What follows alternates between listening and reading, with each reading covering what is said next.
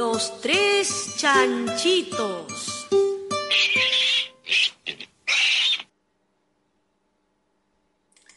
Bienvenidos, chachiteros del universo. Comienza los, Los tres tres chanchitos. chanchitos. Hola, chanchites del universo, y bienvenidos a este nuevo programa de los chanchitos que es el 101.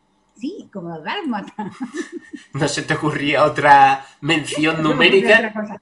Es que esto, esto es- a mí el confinamiento, o me sacáis ya o me volver loca. Eh, bueno, pues el número 101, que uno puede decir, mm, ¿qué tiene el número 101? Pues un primo ondulante. ¿Por qué? Porque es ABA. Bueno, eso es una propiedad que es un poco. Bueno. No, no sé, un poco. Capicúa, ¿no? Un primo Capicúa. capicúa que no son No, tantos. Capicúa no, los primos ondulantes, bueno, los números ondulantes son de la forma AB, AB, AB, AB, AB. Ah, vale, pero este es capicúa además. En este caso sí es Capicúa palindrómico porque, eh, porque empieza igual que termina. Es, es primo gemelo del, del 103. Sabéis que ya eso lo hemos dicho aquí muchas veces, los primos gemelos son los que están más cerca, claro, como no, quitando el 2 no hay primos pares, pues lo más cerca que pueden estar dos, números, lo más cerca que pueden estar dos impares, eh, que, que es a distancia 2, y en este caso está con el 101, es la suma de cinco primos, el 13, el 17, el 19, el 23 y el 29, y es el número atómico, es el número atómico del Mendelevio, que como os podéis imaginar, se llama así, en honor a quién? A Evio. A Mendeleev, Ah, será. El creador de la tabla periódica, que por cierto, el año pasado fue. Eh, sí, yo creo que sí. El año pasado o hace dos años. Yo creo que el año pasado, ¿no? me parece que era el año pasado. Me va a matar Teresa Valdés Solís, que es la que me mando un saludo. Bueno, y Adela Muñoz. Y Adela Muñoz, sí, no, decía que Teresa Valdés Solís porque hizo una tabla muy bonita, la tengo en mi despacho, allí abandonada, estará cogiendo polvo. La tabla científica de las elementas, de la científica. Y Adela también hizo, este, Adela Muñoz, yo creo que se puede ver en YouTube, eh, una, en la Casa de la Ciencia de aquí de Sevilla, del CSIC, hizo una, una representación de- con sus alumnos de los elementos de la tabla periódica. Y poco más. Bueno, tiene muchas más cosas, 101. Es 5, un binario. ¿No? Sí. No, no, no se me... El 103 será suma de dos primos. El 103, perdón. Que será suma de dos primos. ¿Por qué? 101 y 2. Ah, coño, claro. Claro, eso es así. Hay que ver lo que tú Todos sabes. los primos gemelos son sumas de dos primos. Ay, que, hay que ver lo que tú sabes. ¿Y eso lo has demostrado tú, como decía Aventura? No, ¿Aventura era o no? En Salvador. Eso yo lo había descubierto los matemáticos. Eh, bueno, pues ya está. Yo no tengo nada que decir 101. Y eh, si quieres pasamos y presentamos ya a nuestra, a nuestra ponente, ¿no? Pues vale, preséntala, ¿no? Bueno, si escucháis de vez en cuando un pitidito,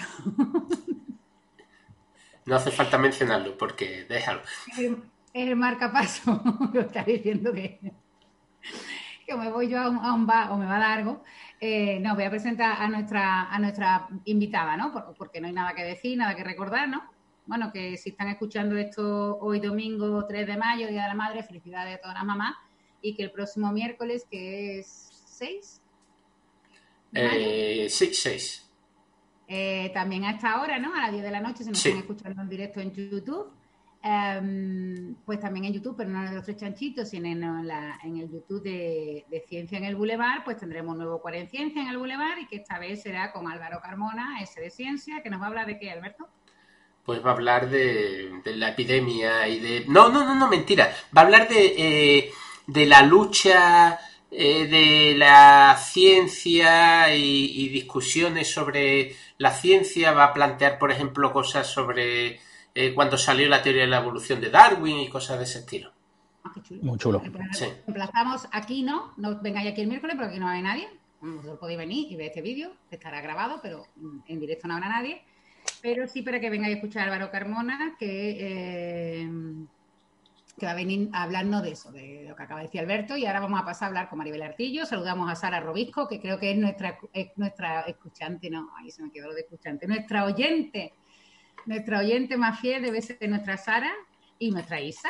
Y nuestra Isa que dice, Isa Reyes, que dice que esta semana se te escucha bien, Alberto. Lo sentimos mucho. Es Isa, que he cambiado la cámara y las cosas, sí. Esta semana hemos intentado también hacerle un boicot a Enrique y yo, pero no, no ha servido para que esté calladito. Bueno, pues vamos a darle paso a nuestra invitada, que, bueno, si digo eh, que es Maribel Artillo y que es la directora general de digitalización de la Universidad de Sevilla, pues suena así muy formal, porque lo es. Y, pero eh, lo es, ¿eh? no, no que no lo sea, pero aparte de eso, Maribel Artillo es una compañera de nuestro departamento. Bueno, primero que nada, yo creo que Maribel Artillo es nuestra amiga, por eso está aquí, si no estaría hoy domingo tranquilamente en su casa leyendo un libro, viendo una serie o preparando algunas. No, no, ya te digo, ya te digo. tienes de reuniones. Exactamente. Exactamente. Eh, primero, darle las gracias porque estos días, pues como os podéis imaginar, con la que tenemos con la cuarentena y la docencia eh, online, pues está todo el día reunida, supongo que virtualmente. Ahora ya nos contará. Bueno, pues como es nuestra amiga, nos quiere mucho, por eso ha cedido, aparte de ser nuestra amiga, es además nuestra compañera de departamento, de Alberto y mía, profesora del Departamento de Matemática Aplicada 1 de la Universidad de Sevilla, profesora titular, investigadora en álgebra computacional en anillo no conmutativo y aplicaciones, y no me miréis así, que yo también me he asustado, no, no, ella le vamos a preguntar ahora eh, que si nos puede contar algo de que es un anillo no conmutativo, pero bueno, la propiedad Bueno, anillo no conmutativo es que un anillo tiene una propiedad estructura interna que lo que hace no anillo y que no es conmutativo. Sí, Alberto, pero todo el mundo no sabe lo que es un anillo. Vale. Bueno, Que podemos decir que, que Maribel es una señora de los anillos no conmutativos, ¿vale? Y, mm, y nada más, se ha venido, bueno, nada más, y muchas más cosas. Y muy simpática, muy cariñosa, y, y si se ríe, vaya a ver que tiene una risa maravillosa. Eh, no sé si se va a reír mucho porque vamos a hablar de digitalización en la universidad y de la racha que estamos pasando, pero yo creo que sí que podemos darle la bienvenida y las gracias a Maribel Artillo. Así que Alberto, por favor, procede a darle vídeo a nuestra Maribel. Ya quiero que va apareciendo ahí. Ahí está Maribel. Hola, Maribel. Hola. Hola, buenas. Hola Maribel, gracias por venir a nuestra casa. Voy a, voy a contar una cosa antes, una pequeña intimidad.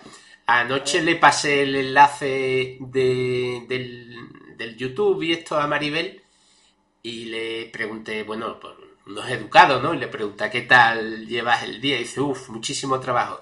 Y ¿estás ya relajada? Sí, sí, sí, ya estoy descansando. ¿Y qué haces? Ver un curso sobre una plataforma que se llama Power BI o algo así. Que, ¿Qué? Power BI. Power BI que hace que presenta eh, datos de unas con unas eh, gráficas muy chulas y no sé cuánto. O sea, a las 11 de la noche esta chiquilla de un sábado que estaba cansada, en vez de ver una serie que le gusta mucho, en vez de leer un libro que le gusta mucho, lo que estaba viendo es una aplicación que presenta unos gráficos muy chulos sobre los datos de no sé cuánto y no sé qué. Hombre, por ahora la habrán pillado. Eh, yo iba a decir, voy a dejarme que diga a la gente que, a aquellos oyentes que no sepan cómo funciona la universidad, y, y no hay que saberlo, porque yo no sabía cómo funcionaba la universidad ni cuando estaba acabando la carrera, pues los profesores universitarios, digamos que desempeñamos tres tareas, o podemos desempeñar básicamente tres tareas dentro de la universidad, que son docencia, esa es la que se imagina todo el mundo, los profesores dan clases, investigación, esa se la imagina menos, no menos gente, sino que hay gente que no lo sabe, lo sé porque cuando voy a dar charlas a los institutos, pues los niños les llama la atención que se investigue, ¿no? Porque Y que queden cosas por investigar de matemáticas. Eso.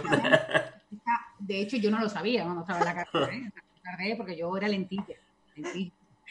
Y, y nunca quise ser profesora de la universidad porque decía, para vea, de ahí, para si voy a trabajar pudiendo trabajar en el Instituto de Corea, porque para mí era lo mismo, ¿no? O sea, en el instituto que da clase en la universidad.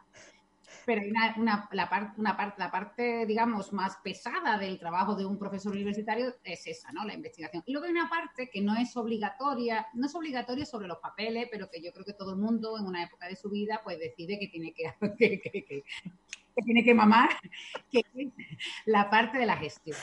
Y yo siempre había dicho que no iba a hacer gestión en mi vida, ¿no? Voy a contar un poco mi vida para, para darle los méritos que tiene Maribel, hasta que en el año 2000 pues me, se me propuso ser subdirectora del centro donde estaba dando clases y yo dije, bueno, pa, esto es como de ser presidente de la comunidad, te toca y, y, y algún año pues tienes que sacrificar un poco tu investigación para darlo. Bueno, ahora tenemos una cuarta tarea que ya empiezan a reconocer que es de divulgación. ¡Que mando los enseño! Eh, hombre, que, es que por fin, eh, pero esa sí que está menos reconocida. Pero la de la gestión, eh, yo solo estuve cuatro años y tengo, y luego ya pues lo dejé por los niños y tal. Bueno, por los niños y tal no. Y porque de todas las tareas que se des, para mí, para, en mi opinión, y yo estuve trabajando con un equipo directivo maravilloso, con una gente fantástica, con una secretaría a mis pies haciendo todo lo que yo decía, eh, es, la, es la tarea más eh, ingrata de la universidad, porque mientras que la docencia normalmente suele dar, a veces te da disgusto, claro que te los da, pero son satisfacciones personales. En la investigación, pues cuando la, investigación no sale para adelante, pues sí te agobia, pero, si sale para adelante, pues una satisfacción, la satisfacción es completa, tanto en docencia como en investigación. En la gestión, por muy bien que tú lo hagas por muchas horitas que tú le eches, por mucha mano izquierda que tú le quieras poner, siempre hay un malaje o una malaje, vamos a hacerlo lo del género para las dos, que te puede amargar el día, ¿no? Con el, con el, con el teorema del calvo cabrón este que cuenta Santiago Segura, ¿no? Que se te olvide todo lo demás y solo se te, queda la mala cara de alguien que no le ha gustado lo que tú has hecho. Entonces, eh, tener valor para dedicarse a la gestión me parece, o sea, el valor y las ganas, pues yo se lo agradezco a todos los que lo hacen, yo ahora mismo no hago nada de gestión. Y, pero además, meterte en digitalización de un monstruo como en la Universidad de Sevilla, y no me refiero a un monstruo de fea, sino de grande, pues es tener todavía más agallas y que te coja la pandemia. Cuando todo el mundo quiere acceder a plataformas virtuales, pues tiene que ser la risa, ¿no, Maribel? Bueno, pues la verdad es que has descrito de, de una forma muy, muy graciosa. Yo me he, tenido, me he reído bajito para no hacer estruendo, que me conozco. Eh, te conocemos, te conocemos. Muy bien. La, verdad es que la, gestión es una tarea que mm, es muy necesaria. Es decir, si no gestionásemos la universidad, pues en los edificios no tendríamos luz, no tendríamos agua, no tendríamos internet, wifi, eh, teléfono no funcionaría, la luz cosas que damos por hechas, pero cuando uno tiene una casa, uno sabe que la luz se estropea, que hay que tener un contrato de luz, que hay que pagar todos los meses la luz eh, y todas esas cosas, ¿no? Entonces, claro, cuando uno piensa que eso hay que hacerlo para mucha gente, pues la cosa se complica, ¿no? Y, es verdad que yo también venía de, una subdirección de ordenación académica en la, Escuela de Informática, cuando me ofrecieron el, puesto de, de directora general de digitalización, y, bueno, es que la Universidad de Sevilla es una universidad muy grande y yo estaba en un centro mediano, ¿no? En un centro con unos 200 profesores, unos 2.500 alumnos. Entonces, hombre, eso no, no, es ninguna tontería, ¿no? Pero claro, cuando subes a una universidad como la nuestra, donde ya estamos hablando de 7.000 empleados, donde estamos hablando de cerca de 70.000 estudiantes, y claro, Internet necesitan todo, y teléfono necesitan todo y aplicaciones que funcionen necesitan todos. Y entonces, pues, la verdad es que es una tarea eh, muy, muy delicada, muy delicada, porque es lo que, lo que decía antes de, Santiago Segura, ¿no? Es decir, eh, si hay algo normalmente que se intenta que sea transparente, suele ser la informática. Eh, es decir, queremos que todo funcione y que todo el mundo no se dé cuenta que está funcionando. Eh, eso es muy positivo para el usuario, ¿no? Las cosas funcionan porque deben funcionar, eso es maravilloso y todo es fácil y todo es fantástico. Pero claro, el día que no funcionan, evidentemente nadie piensa, se ha estropeado, son cosas que pasan, nadie no, mentira, mucha gente lo piensa. Pero está ese, el que el, calvo, ¿no? Que decía eh, Santiago Segura, y que pues la verdad es que se queja mucho y no entiende que las cosas puedan estropearse porque es que todo se estropea y todo falla y, el problema es que, claro, eh, cuando algo falla y hay tantos usuarios, pues es difícil. Eh, la, presión es dura y, todo, todo se hace difícil, pero por otra parte, dar cobertura a tanta gente e ir innovando e ir haciendo cosas da muchísimas satisfacciones. Yo, yo reconozco que yo llevo algo más de dos años haciendo esto y he aprendido muchísimo. He conocido a gente estupenda, pero estupenda. Eh, he trabajado con ellos codo con codo, sin importar las horas. Y, la verdad es que mm, a día de hoy, y, fijaos con la que nos está cayendo, me merece la pena, la verdad. pero yo, eh, a mí me gustaría puntualizar algo con respecto a lo que estáis diciendo las dos. Eh, porque estáis hablando, yo creo que hay sea, la gestión es toda la misma, ¿no? Y hay distintos apartados, distintos... Pero claro, eh, la, en concreto en, la, en el puesto en que estás tú, es muy distinto de ordenación académica porque ordenación académica se trata de que todo funcione bien. Mientras que en el tuyo tienes una oportunidad y sobre todo, y ya iremos hablando ahora a lo largo, de, de algo distinto, que es transformar la universidad una pequeña parcela si quieres, no vas a cambiar la universidad por completo, ¿no? Y además necesitas el apoyo de muchos, pero tú puedes puedes notar y me gustaría que a lo largo de hoy habláramos un poco de eso, cómo se está transformando la universidad, cómo por tu labor y por toda la gente que está debajo tuya y que te ayuda y los que te apoyan desde arriba también, se está transformando en algo la universidad, ¿no es verdad eso? En alguna medida? La, verdad es que sí, que es decir, ordenación académica, eh, en la universidad nos dedicamos a dar títulos, entonces es fundamental que haya clases, que haya exámenes, que haya organización en todo eso, que es lo que yo me encargaba dentro del centro, ¿no? Eh, y, es algo que deja todos los años, ¿no? El curso, salvo este curso, suele iniciar, tener un desarrollo y todo, todo está muy tasado, el calendario académico, todo, ¿no? Eh, claro, donde yo estoy hay muchísimos proyectos abiertos.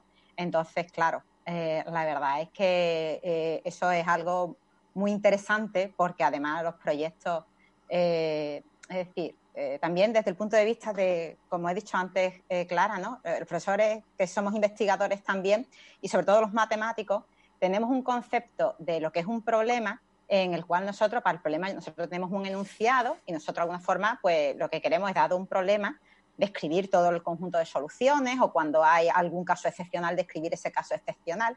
Y de alguna forma, lo que los matemáticos definimos como problema, pues eh, tienen una estructura muy definida. Eh, lo que es un problema, por ejemplo, en la digitalización, pues yo creo que se podría definir más como eh, tengo una situación, un estado, que dista una cantidad sustancial del estado deseado. ¿Qué es una solución? Si me voy aproximando al estado deseado, es una solución. Así ¿no? Entonces, bueno, eso ha cambiado, ¿no? Para mí antes eso no era una solución. Ya, pero eso siempre va dejando margen al calvo cabrón, ¿no? Porque te vas aproximando, pero no. Bueno, ah. pero va bajando el error. El ya, ya, pero siempre existe un cierto porcentaje de gente que te dirá, esto no está, no es la situación ideal, ¿no? Pero yo reconozco que, y cada vez lo tengo más claro, que eh, lo, perfecto es lo enemigo de lo bueno. Es decir, o, vamos a intentar poco a poco ir mejorando y hacer aproximaciones sucesivas, porque si uno dice, no, no, espera, todavía no, porque esto lo podemos mejorar y después habrá otra mejora y otra mejora y otra mejora. Y algo que, que llega tarde no es solución nunca. Es decir, al final está todo el mundo descontento. En ese sentido, yo creo que es preferible ir haciendo aproximaciones sucesivas, hombre, dentro de un margen, ¿no? Lo que tampoco puede hacer es poquito a poquito que todo el mundo esté harto de ti, ¿no? De que nunca llegues a dar una solución mm, que la gente esté contenta, ¿no? Pero, pero es verdad que, uno al final tiende a, intentar poner cuestiones en marcha que sean mm, determinantes y sobre todo lo que decía eh, eh, al principio Alberto, ¿no? Lo que hoy en día se llama la transformación digital y eso no es solo digitalizar, es decir, eh, uno puede pensar a lo mejor, pues, cómo era la vida, en los años 80, podemos decir, donde eh, en la universidad lo que había eran máquinas de escribir eh, y un montón de papel por medio, y ahora tú dices, bueno, ¿y qué es la universidad a día de hoy? Pues la universidad ha cambiado muchísimo, pero sigue habiendo algunos sectores o algunos procedimientos que no distan tanto de esa máquina de escribir. Lo único que pasa es que se hace en un ordenador pero eh, no hay un procedimiento que esté completamente digitalizado. Un proceso que esté completamente digitalizado, lo importante es que va a cambiar la forma que tenemos de trabajar. Vamos a aprovechar la eh, tecnología para ser más ágiles, para aprovechar eh, el trabajo colaborativo. Entonces, ese tipo de cosas son las que son muy difíciles, porque lo primero es mm, la gestión del cambio que hay detrás. cuando una persona lleva digamos, 10, 15 años haciendo lo mismo, cuesta mucho trabajo decirle, no, pero esto es mejor. Pues te va a decir, no, no. Y te va a buscar, decir, hay, hay todo tipo de personas, ¿no? Pero en una organización, la gestión del cambio es de las cosas más duras que hay. Entonces, cuando uno intenta transformar, tiene que enfrentarse a, esa, a, liderar ese cambio. Y eso es de las cosas más, más difíciles que, que yo hasta ahora me, he encontrado eh, frente a mí. Y bueno, y algunos cambios he, he hecho en, en- en todo esto. Y una pregunta, María, ¿cuánta gente trabaja a tus órdenes, por decirlo así? O sea, Pues ya verás, lo que es en el servicio ayudándote que queda más bonito. A tus órdenes. Eh, primero, lo, que, lo que es dentro del Servicio de Informática y Comunicaciones, la- lo que es la Dirección General de Digitalización, desde el punto de vista político, eh, el equipo de gobierno estoy yo y después son dos directores de secretariado, que son Paco Gómez y Jesús Gago, a los que estoy eternamente agradecida, porque son dos, mm, dos pilares fantásticos. Y, y después, eh, lo que son eh, funcionarios o laborales de la universidad, eh, desde el punto de vista que, que solemos llamar personal de administración y servicios, pero que son técnicos informáticos, pues ahí estamos en torno a unos 70 personas.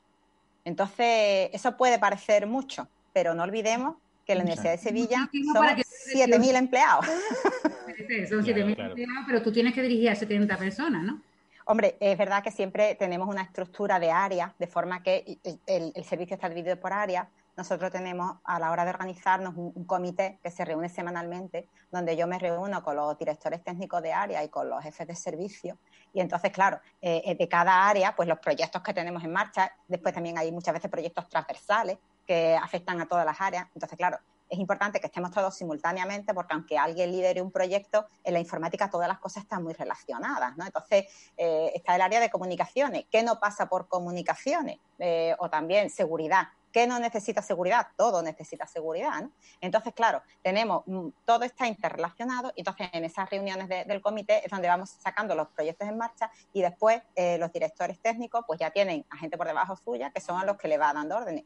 Pero después es verdad que yo en el día a día trato mucho con todo el mundo. Yo mm, me gusta mucho meterme hasta la cocina, ¿no? En, en todos lados. Entonces me gusta mucho estar tratando con la gente y preguntarle y cómo van las cosas. Y, eh, hombre, todos los días no puede haber todo el mundo, ni mucho menos, ¿no? Pero, pero sí que es verdad que, que son, eh, son bastantes empleados. eh, y, y bueno, y la verdad es que yo de ellos no puedo hablar más que bien, vamos, porque la verdad es que. eh, y, y ahora con lo del coronavirus, no os podéis imaginar. Verdad, no os podéis imaginar lo que ha sido, vamos, tremendo. Parafraseando al que puso el tuit de Manuel Vidal, ¿no, Enrique? Yo me lo imagino a los informáticos llegando a su casa diciendo, me cago en mi puta vida. Esto es un chiste interno. No, llegan a su casa porque están en su casa. Ah, bueno, sí, claro, cuando se quitan los- por la noche el pijama para ponerse el otro pijama. Bueno, no, porque como estaréis todo el día en Zoom, por lo menos la parte de arriba será una camiseta, ¿no? Pero dirá, me cago en mi puta vida en qué hora decidí yo meterme en el Yo- servicio de digitalización de la Universidad de Sevilla. Yo- Eso es tengo- como la ministra de Sanidad, que estará todos los días haciendo... No, menos mal. ¿Y va a hablar, Yo, yo tengo una pregunta, sí. Bueno, eh, lo primero de decir que yo tuve el placer de compartir una asignatura con Maribel y que es de las personas que tiene mejor organizadas las asignaturas del mundo. O sea, me, di- me dijo hay que dar esto y yo creo, yo creo, porque ella es así de educada, yo creo que debería ser así más o menos. Y dije yo, esto va a misa, pero vamos, porque se, entendía, yo entendí que sabía de lo que hablaba, que además estaba todo milimetradamente que había y se podía dar todo lo que ella decía que se podía dar. Así que fue una experiencia maravillosa. Pero aparte de eso, ¿tú crees que esta situación que estamos viviendo ha supuesto una- un, un test de estrés a la universidad increíble? Y yo creo que, mm, no sé bajo tu perspectiva, pero bajo la mía, yo creo que lo hemos superado con nota, Ha sido espectacular. de un día ¿eh? para otro. ¿eh? Yo no puedo decir otra cosa. A mí me ha dejado alucinada la respuesta en general de todo el mundo. Porque mm, yo, mm, vamos, soy profesora y reconozco que a mí el tema de, me puede, ¿no? Ese, como tú has dicho, ¿no? Las clases, que me gusta mucho dar clases y, y, y he sido siempre una apasionada de la docencia, pero es que, de verdad, no podemos olvidar que nosotros somos una universidad presencial y de un día para el siguiente hemos cambiado completamente la forma de relacionarnos con los alumnos, de cómo dar la docencia, de cómo hacerlo todo, pero en 48 horas. Entonces, a mí la verdad es que me parece impresionante cómo la gente ha adaptado sus materiales, ha adaptado la forma que tiene de enseñar, de relacionarse con los estudiantes, de intentar buscar mecanismos. Es que lo- los números eh, de, de la enseñanza, porque claro, la verdad es que la mayor parte de los profesores lo que ha usado ha sido la plataforma de la enseñanza virtual. La plataforma de la enseñanza virtual en la Es una plataforma de la Universidad de Sevilla, ¿no? Eh, bueno, es un software como Sí. servicio que tenemos contratado. eh, entonces, claro, eso mm, reconozco que para nosotros ha supuesto también una ventaja con respecto a otras universidades. Porque, claro, como lo teníamos contratado como un software como servicio, lo teníamos, eh, bueno, en principio no estaba en nuestras dependencias. ¿Eso que ha supuesto de eh, ventaja? Pues la escalabilidad. Es decir, cuando tú estás en, eh, en- en- en la, en el CPD de otro, pues Amazon o quien sea, lo que ocurre es que si, si necesitas más máquinas, pues ellos te van dando más máquinas. Eh, porque ellos tienen una capacidad muy grande, que no tiene normalmente una institución por muy grande que sea. Uno siempre puede crecer un poco en máquinas, pero es que este crecimiento ha sido enorme, pero unos números que, que, que os puedo decir que es alucinante. Es decir, nosotros podíamos tener anteriormente a la crisis del coronavirus diariamente eh, una entrada de unos 20.000 usuarios diarios y prácticamente hemos duplicado el número de usuarios diarios que, que- que- que entran. Pero no solamente eso, sino que además esos usuarios hacen login más veces, entran más veces a lo largo Claro. del día. Y no solamente eso, sino que además entran sobre todo usando vídeos, que eso es lo que más pesa, vamos. Entonces, eh, ha sido un estrés a la plataforma terrible y sin embargo no hemos tenido prácticamente caída ni un día. Entonces, claro, la suerte que hemos tenido es eso, es que estábamos en la nube, entonces hemos podido crecer. Y además, bueno, eh, también es verdad que eh, hemos eh, nosotros puesto en marcha con compañeros de, la Escuela de Informática al principio y ahora se han implicado también gente de medicina, de ciencias de la educación, de filología, de farmacia, eh, profesores que se han puesto a grabar vídeos para ayudar a otros profesores. Es decir, ha habido una hermandad también por parte del, del colectivo diciendo, bueno, si yo tengo más conocimiento de lo que es enseñar online, pues voy a contarlo a mis compañeros que están ahora mismo asustados y no saben cómo llevar a cabo esto y vamos a darle unas nociones de inicio. Y bueno, con el mismo Alberto me aproveché de él porque había mucha gente que, que estaba planteando dudas de cómo dar una clase eh, como si tuviera una pizarra, poder escribir, porque la herramienta nuestra tiene eh, una, un- lo que llama una pizarra, pero que puedes escribir con el ratón. Pero claro, ahí sale una letra churretosa, ¿no? Entonces, claro, era un poco lío. Y hablando un día con él, me dijo, no, pero si conectas una tablet y entonces usas la tablet entrando como otro usuario, entonces puedes escribir sobre la tablet y entonces te sale eh, mm, fantástico. Y yo le dije, Alberto, ¿a ti te importaría hacer un vídeo con eso? Lo engañé y hizo el vídeo y la verdad es que es fenomenal porque es que ha ayudado a un montón de gente de esa forma, sobre todo los matemáticos que nos encanta usar la- las pizarras, ¿no? O los físicos, o bueno, supongo que mucha más gente. Entonces, la verdad es que ha sido un, un test de estrés brutal. Y claro, para nosotros, para, para la parte de informática, como comprenderéis, ha sido todos los días monitorizando máquinas, viendo lo que se podía caer. Bueno, desgraciadamente, en esta época ha habido mucha, bueno, mucho, gente aburrida mm, que se ha dedicado también a escanear puertos e intentar ir a atacar a los sistemas. Así. Eh, bueno, lo hemos visto hasta en los hospitales, quiero decir. sí, es verdad. Desalmados, desgraciadamente, sigue habiendo, ¿no? Entonces, claro, además, teniendo muchísimo cuidado de que no se nos cayese los sistemas porque alguien entrase y nos, y nos fastidiase el, el- el sistema, ¿no?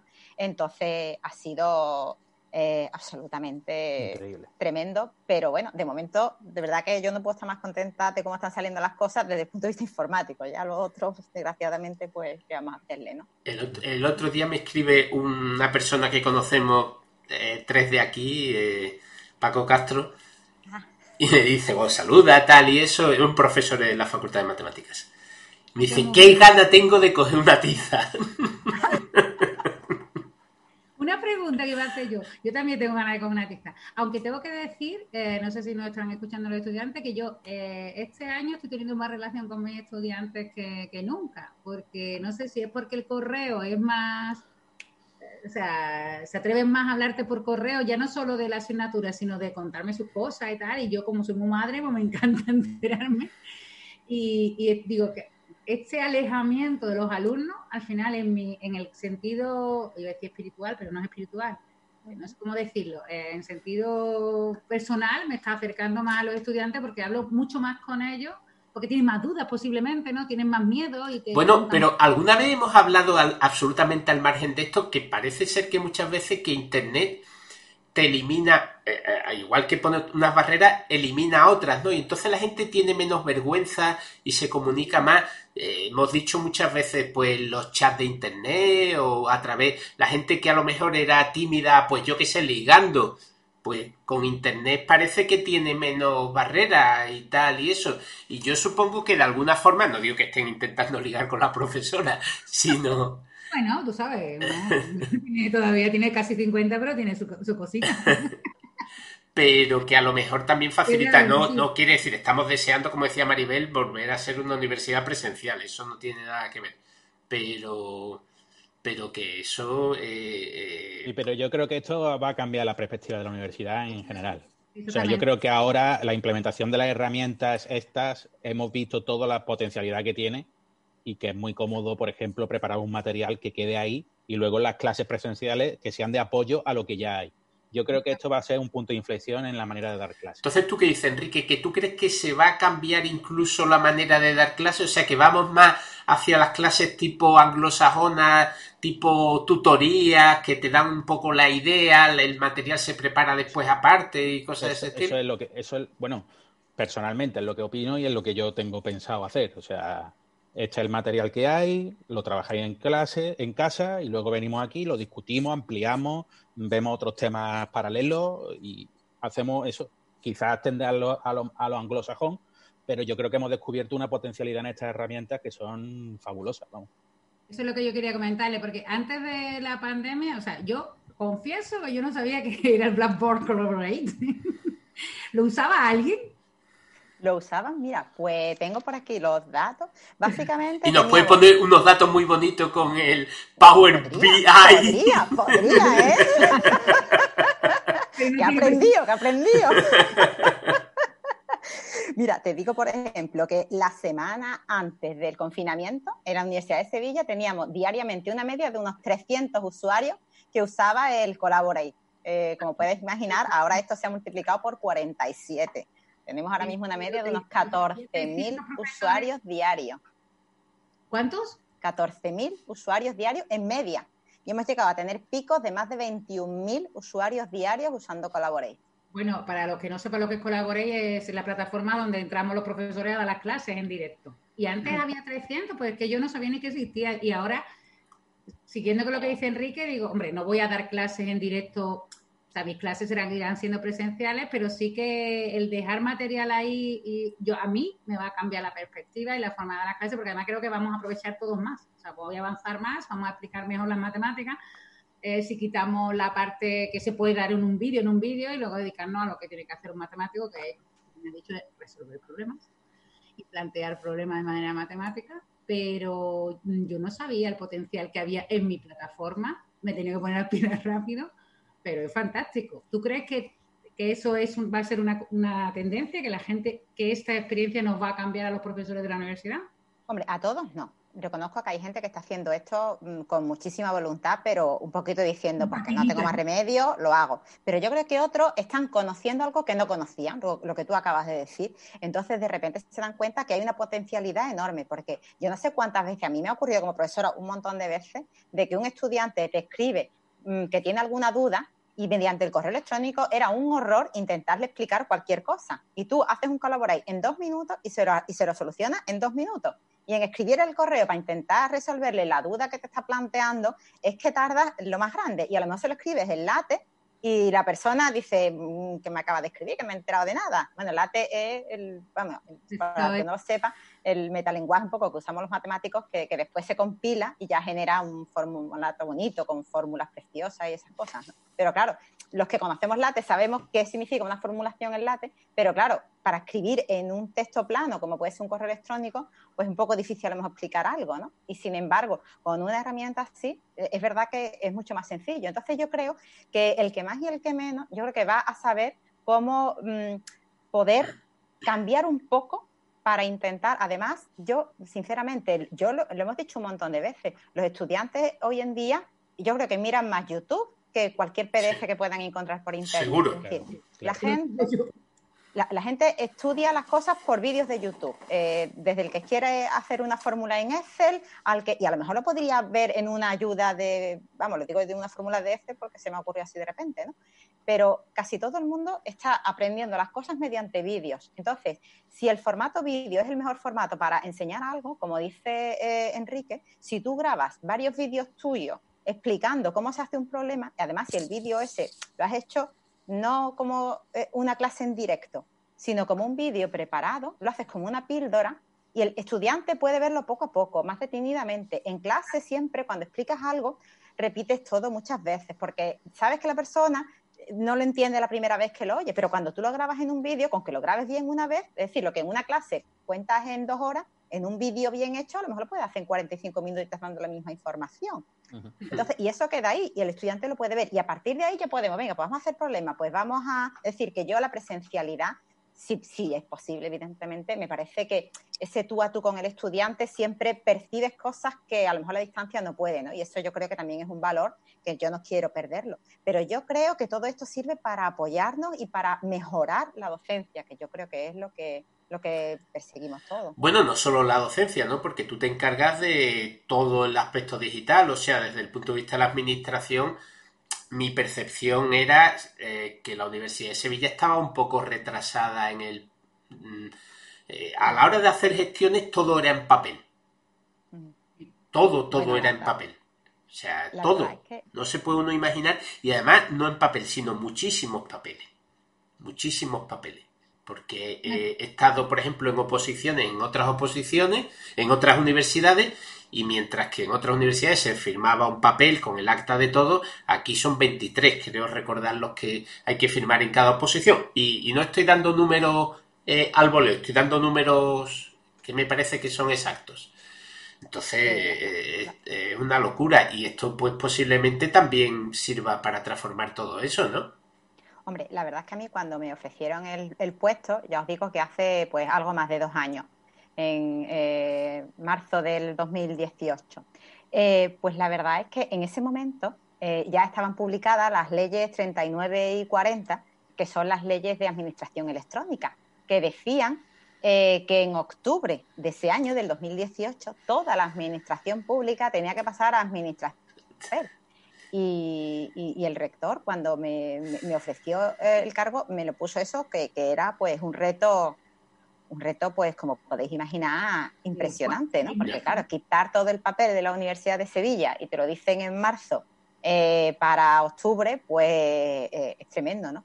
las leyes 39 y 40, uno las lee y son una maravilla, de verdad, uno lo lee y dice, esto, si esto se pone en marcha, esto es cambiar completamente toda la administración pública de un país y hacer que el país eh, sea competitivo, porque además, por ejemplo, hay cuestiones en España desde el punto de vista de la digitalización en las administraciones que van por delante de la mayor parte de los países europeos, en gran parte por esta ley. Pero claro, el problema es que las administraciones eh, no hemos podido llevar el ritmo de esa ley. Entre otras cosas, yo cuando, eh, cuando llegué a la Universidad de Sevilla, hubo un congreso en, Porto, un, congreso de rectores, que yo no sabía que esas cosas existían, hay congresos de rectores. y, entonces era con un perfil muy de TI y entonces pues yo, yo fui, eh, fue en Oporto. Entonces, eh, en, aquel De TI significa tecnologías de la información, ¿no? Ah, sí, perdón. y, entonces, eh, en aquel congreso había rectores europeos y había también rectores americanos, ¿no? Entonces, la verdad es que te das cuenta cómo el, bueno, evidentemente el mundo anglosajón es diferente del mundo europeo, ¿no? Pero estaban hablando sobre todo de la transformación y de cómo cambiar también las metodologías online y todo eso. Y entonces a mí se, me quedó de, aquel congreso una frase porque había varios eh, rectores europeos que decían, es que la antigüedad pesa porque no, no, no tenemos la misma agilidad que tienen los americanos para llevar a cabo cambios y ellos decían, dice, Europa tiene un bagaje y una antigüedad que pesa. Y yo creo que eso en la Universidad de Sevilla, es decir, los 500 años de historia, evidentemente son un honor, pero pesan. E, e, es decir, si es difícil el cambio en cualquier institución, en una universidad con los años de historia de la nuestra, hombre, hay que reconocer que en parte pesa, pero eso no significa que no estemos dispuestos a hacerlo, yo por lo menos, ¿no? Eh, y, entonces, pues la verdad es que eh, yo llegué y, la verdad es que había muchos retos por delante en el sentido de lo que dice Alberto, ¿no? Eh, sobre todo de eso, de, la administración electrónica, de intentar cambiar y, que haya menos papel. Y hombre, la verdad es que, por ejemplo, una de las cosas que, hemos sido capaces de llevar a cabo es que ahora mismo la Universidad de Sevilla, además yo creo que es la, de las pocas universidades españolas que lo tienen, toda la, contabilidad, todos los documentos eh, contables son electrónicos. se firman electrónicamente mm, con todas las firmas que son necesarias para que después se haga el pago para el proveedor que sea, del bien que sea, y esa firma es completamente electrónica y eso fue una cosa que pusimos en marcha pues en noviembre del 2018. Entonces, vosotros no podéis imaginar lo que eso ha supuesto decir, uno puede decir, uy, la cantidad de árboles que hemos dejado de, talar, que siempre es bueno, ¿no? Pero no solamente eso, sino que es que los proveedores reciben mucho antes el pago de eso y además la administración pública paga cuando ya el servicio se ha dado.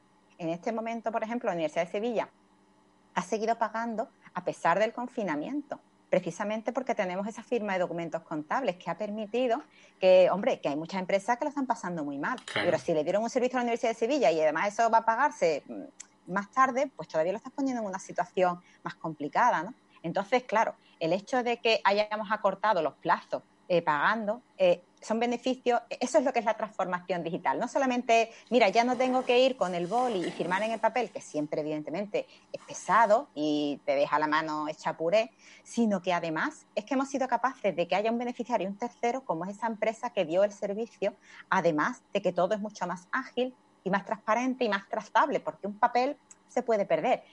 Hombre, un documento electrónico también, ¿no? Pero es más difícil.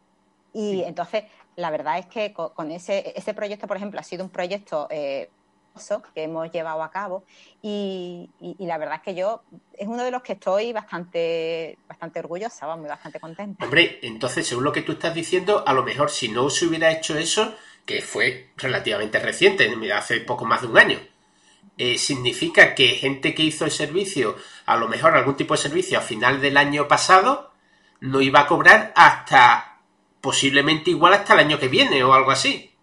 Hombre, antes yo, creo que, todos hemos vivido cuando éramos investigadores lo que tardaban a lo mejor en pagarte un viaje, ¿no? Que uno hacía un congreso y tardaban meses a lo mejor en tu... Igual que pasaba con un profesor cuando se iba de viaje, pues eso también le pasaba a las empresas.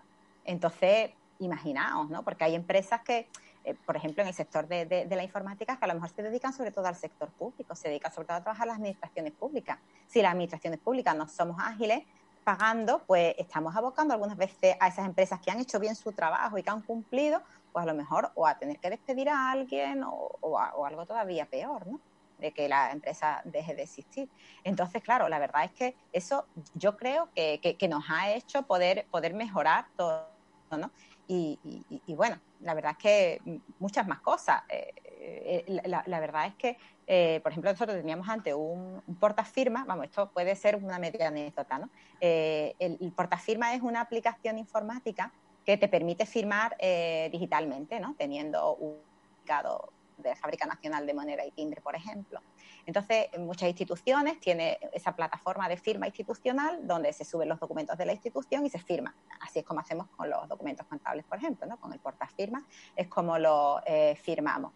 Cuando yo llegué, el portafirmas que había estaba basado en un desarrollo de la Junta de Andalucía que, bueno, pues había dejado un poco abandonado. Era un proyecto que sí, seguía vivo, pero no tenía el mismo soporte, en particular la anécdota es que, eh, por ejemplo, allí en informática, el, secretario, eh, que entonces era José Luis Ruiz Reina, pues era usuario de Linux. Y entonces e, ese portafirma no era compatible con Linux. Entonces la escuela necesitaba que él firmase digitalmente, porque necesitaba esos documentos firmados digitalmente, ¿no?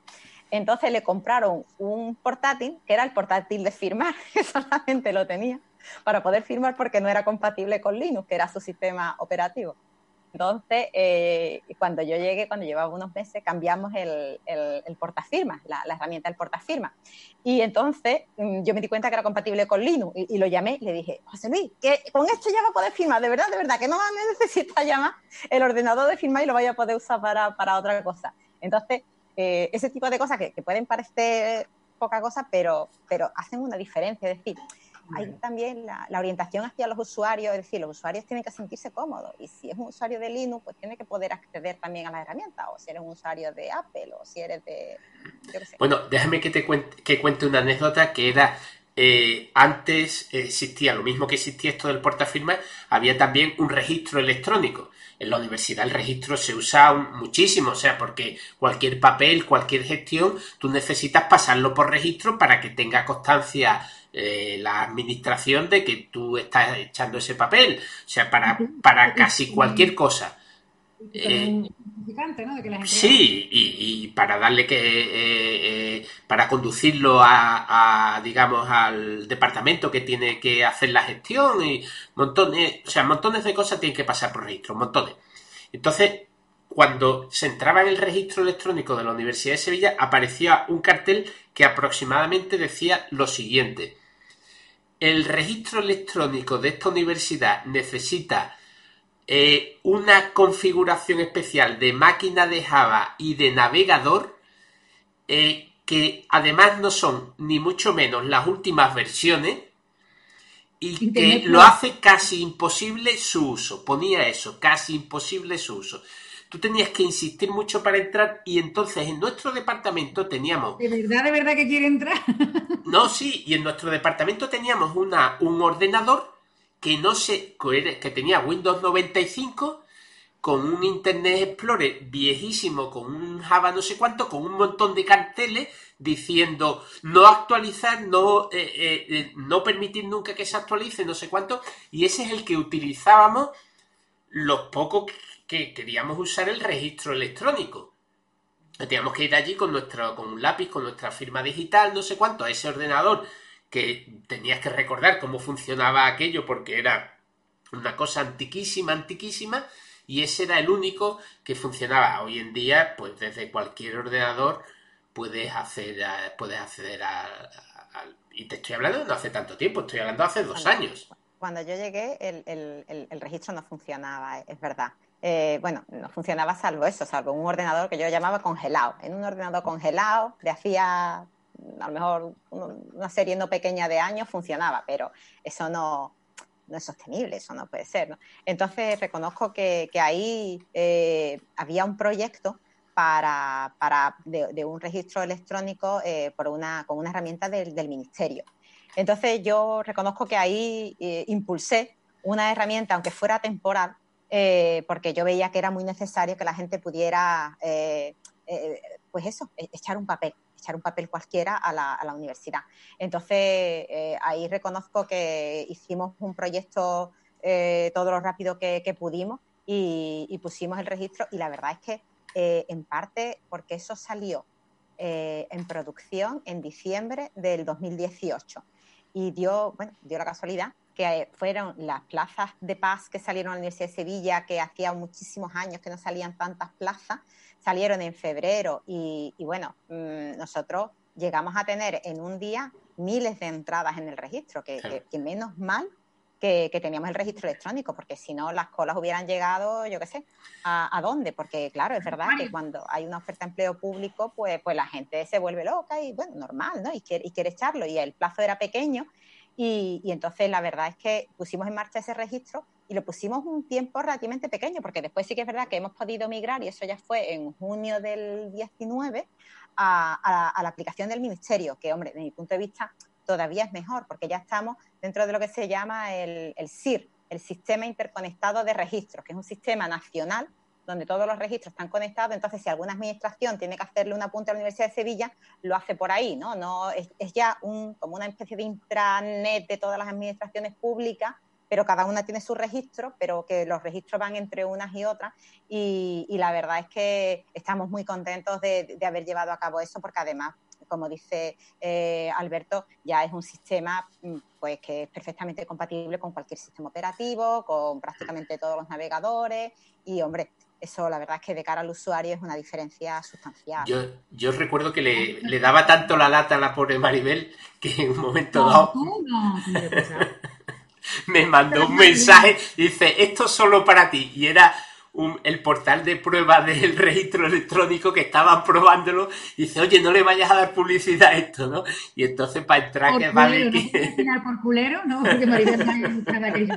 no, es porque Oye, me quiere mucho. El tema de registro, como el modelo epidemiológico para estudiar enfermedades. Es verdad. Le daré una vueltecita porque tú ahora mismo le dices que vas al CIR y, y, se está pensando en ecuaciones diferenciales que modelan una pandemia o algo así. ¿eh? Es verdad, no había caído yo en eso. Yo tengo una pregunta, bueno, como estamos ya casi... Sí, vamos a ir terminando ya casi. Yo tengo un par de preguntas que quiero hacer también, ¿eh? No, tengo varias, pero bueno. Una pregunta maliciosa. Si la quiere responder o no. ¿Qué digo yo? De 7.000 profesores más o menos has dicho, ¿no? Que tenemos en la Universidad de Sevilla. No, 7.000 empleados, eh, unos 4.500 profesores y 2.500 PAS. Ah, vale, vale, vale. Que eh, para el- la adaptación esta con el, la COVID y todo eso habrá habido su padre, habrá, habrá- cada uno hemos sido de su padre y de su madre. Yo reconozco que no tenía ni idea de cómo iba a hablar, hablar con Leborey, que me he tenido que hacer cursillo intensivo tirando de Rafa Robles, de Alberto, y de, que- de, de María Ángela y todos los que, los que sabían, ¿no? Pero que habrá habido cada uno de su padre y de su madre. La pregunta maliciosa es, ¿por áreas o, o en todas las áreas? Los porculeros son de matemática aplicada y los buena gente son de...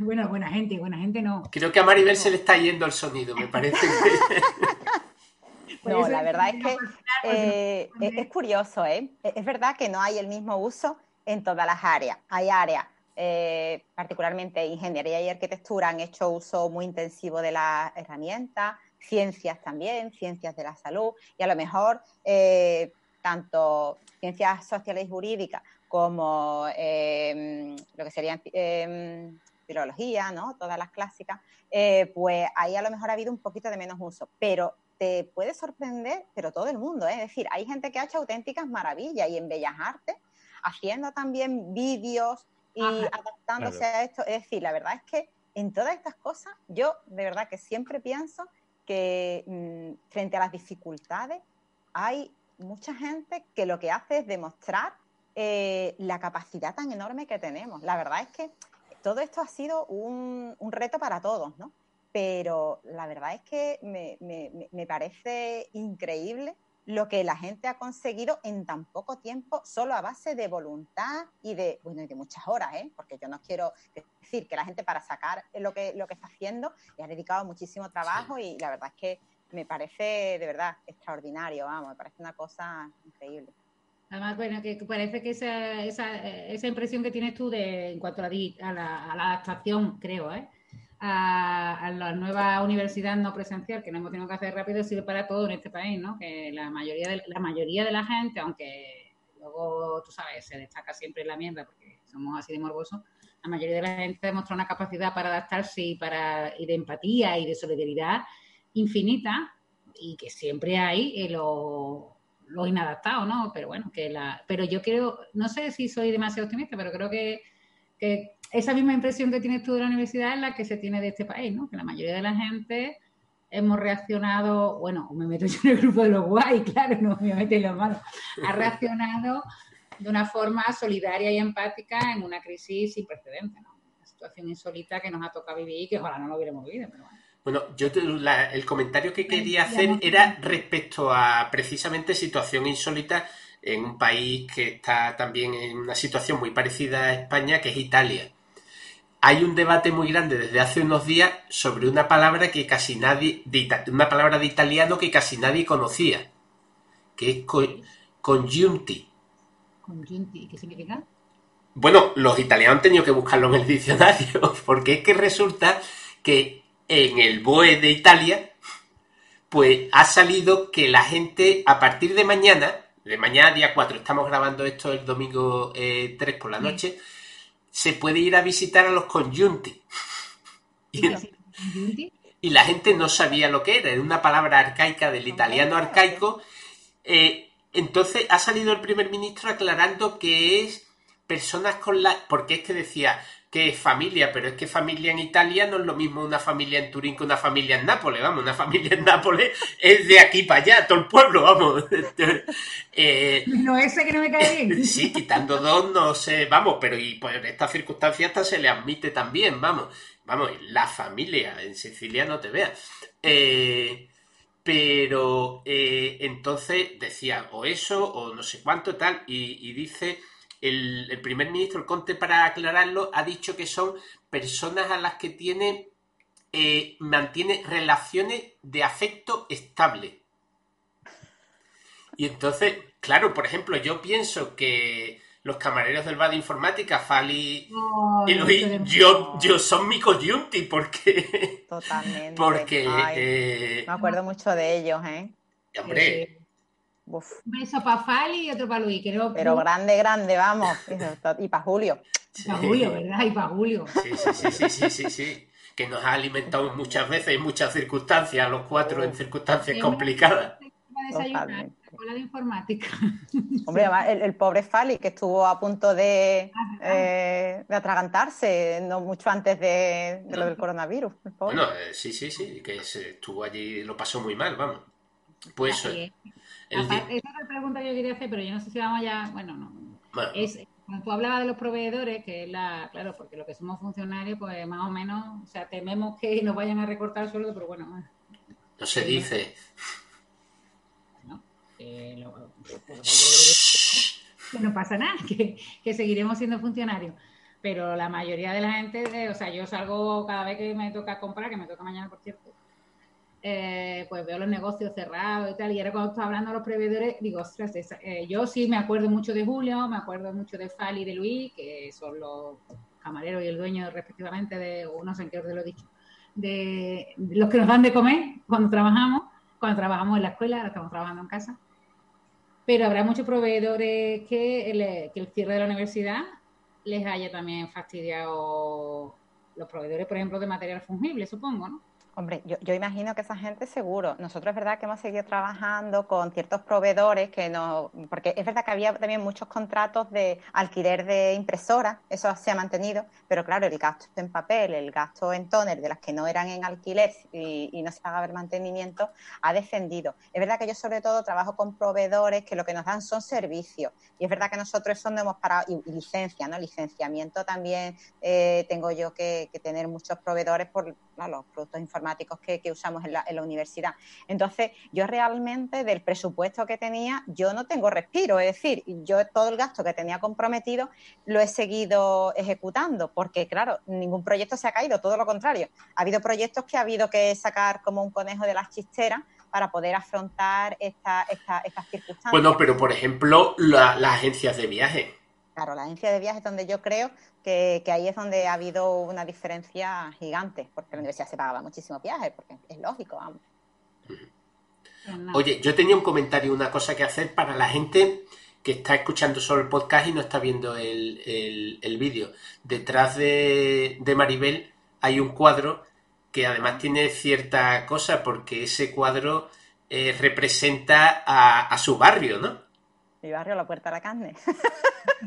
Bueno, es que Sí, sigue siendo, sigue siendo tu barrio y barrio de tus padres y de tu hermano y tal, ¿no? Y eso es la, la Puerta de la Carne, la calle Santa María la Blanca. Y por aquí lo que se ve es la panadería de, de mi hermano, que bueno, el pobre también está ahora pasando un ratillo, hombre, porque se vende mucho menos. Es que no, en el centro la vida que hay suele ser por los turistas o por los que vamos al centro a tomarnos algo en bar. Ahora mismo los bares están cerrados, ahora mismo el centro, yo esta mañana a las 7 me da un paseo por la catedral y por esa zona y la verdad es que, hombre, era un paseo muy bonito porque había muy poca gente, pero muy bonito Pero para muy mí porque estaba dando un paseo que quería relajarme.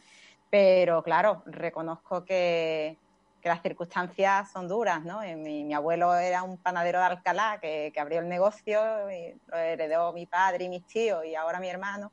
Y hombre, a mí pienso también eso en, en- en gente como ellos, ¿no? Cuando estamos hablando de los proveedores. Ya. Y, y la verdad es que, bueno, que, que lo que sí me parece es que en la universidad eh, tenemos mucho que, que- que hacer para superar esta crisis, porque yo creo que la mejor inversión que podemos hacer como sociedad es en conocimiento. Yo creo que, que si somos capaces de mantener el curso y, y no caer en demagogia, sino que es, que es que se están dando las clases y se están dando la mayor parte de las clases muy bien y estamos formando al futuro del país. Y así es como podremos salir de, de aquí reforzados. Yo creo que, que es importantísimo que no se baje eh, la inversión en, en- en- en- en conocimiento, en investigación, porque es que realmente eso es lo que nos puede hacer más fuerte para, para salir de esto. Entonces, bueno, a ver si, si tenemos suerte y... A ver qué tal van capeando. Ujú. Ay, qué Bueno. bonito. Qué, bonito tu mensaje final. Ahora voy a llorar. No llores, ya. porque teníamos malilla cara. Pero vamos, en serio, pero es verdad, a ver si nos enteramos de que esa es la inversión de futuro. Porque- Bueno, señores, y hasta aquí ha llegado. Ya me ha cortado, venga. Vale, di, no, no, perdona, no te escuchaba, Clara. No, no, no, perdóname, dilo, dilo, por favor, que no te he escuchado. No, Que... que enteramos que dejar toda la economía ma- o, o- o una parte muy importante de la economía, dependiendo del turismo, pues, pues tiene estas cosas, ¿no? Que claro que parece que es una gallina de oro que nunca se va a acabar, pero que ha venido un puto bicho y nos ha jodido el invento. Mientras que el conocimiento y eso pues es más difícil de joder, ¿no? Porque es un, como es como un ente ahí más abstracto, más difícil de hacerle daño con un solo bicho. Venga, tierra, ¿qué estás deseando? No, no Gracias, Maribel. deseando. Me parece muy bien la reivindicación que habéis hecho las dos al final. Bueno, y todo, lo demás que habéis dicho. Muchas gracias, Maribel. Y hasta aquí ha llegado. Encantada. los Los- cuatro. Otro cuatro. Los cuatro. Oh, Chanchitos. Bien. Los tres chanchitos. Hay música, ¿no? Ya.